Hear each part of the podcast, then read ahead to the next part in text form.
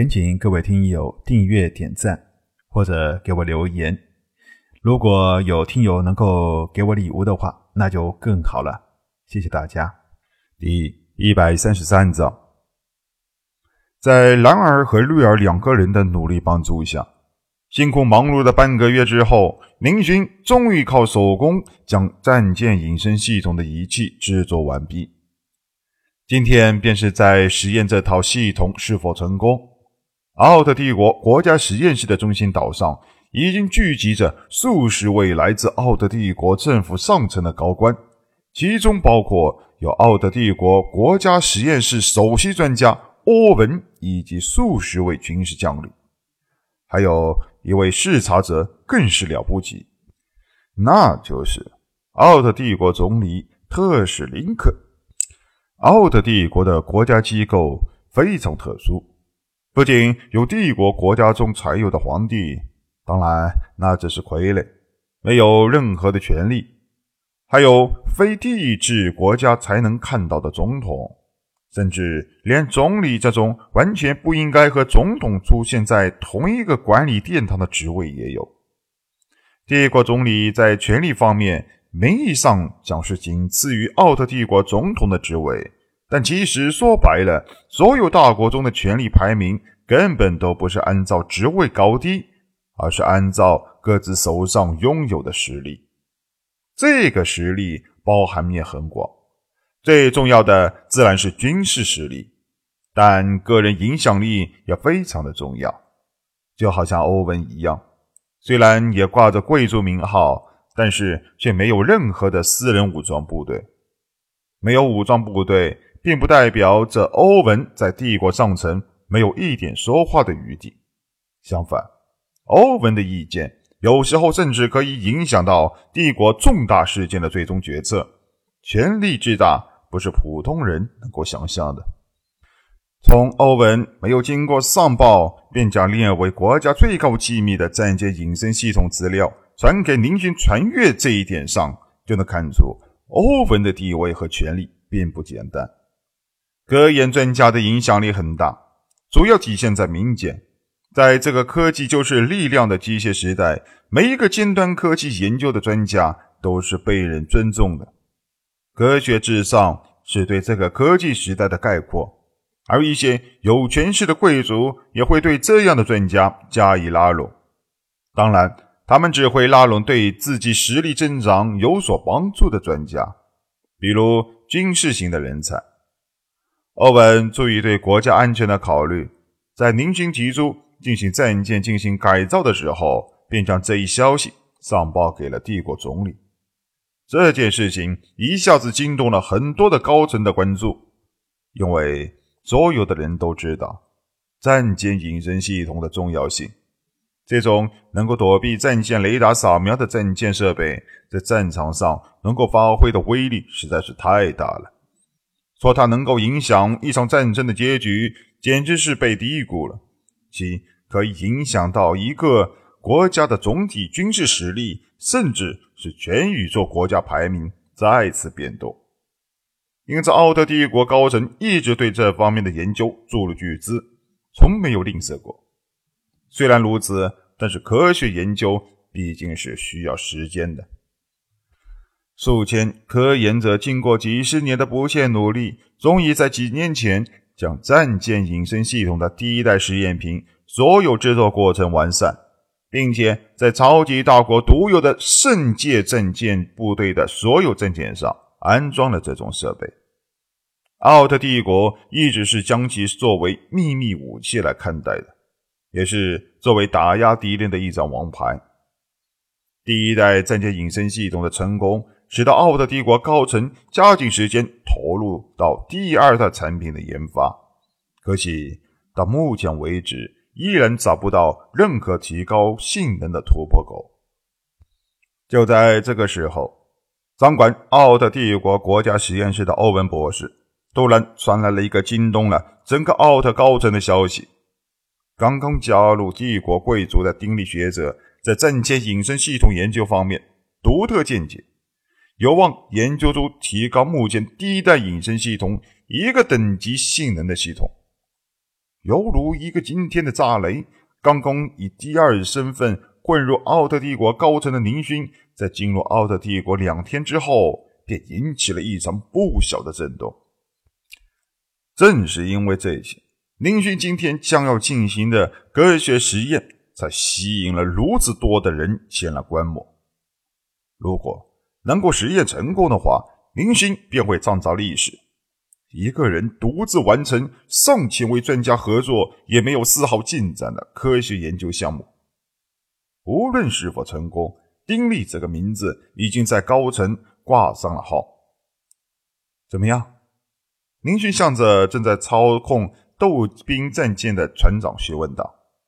船长立刻向明勋恭敬行礼：“报告指挥大人，一切正常，隐身系统运行非常的良好。”林勋舒了口气，这种隐身系统虽然已经完全吃透了它的制作方法，但是在用人力制造却是非常劳累的活。如果不成功，林勋实在是没有那个耐心重新做一次。战舰平静地飞出了国家实验室所在的海域，向着漆黑的夜空冲去，在首都星周围的太空轨道上。飞行了数周之后，才返回了实验室的中心岛上。在斗兵舰降落于中心岛上的一瞬间，所有检测飞行的仪器将监察数据传给了主光脑。主光脑迅速地计算出了这次实验成功与否。怎么样？是否成功？欧文有些担心地问正在操控光脑的人员。他现在也很担心第二代战舰隐身系统是否能够成功，这将是关系到国家综合国力的重大事件。操作光脑的也是一位权威的专家，尽管实验大楼中的温度最适宜人类生存的最佳环境，但是他的额头上也渗出了不少的汗水，却仍然在一丝不苟地计算着。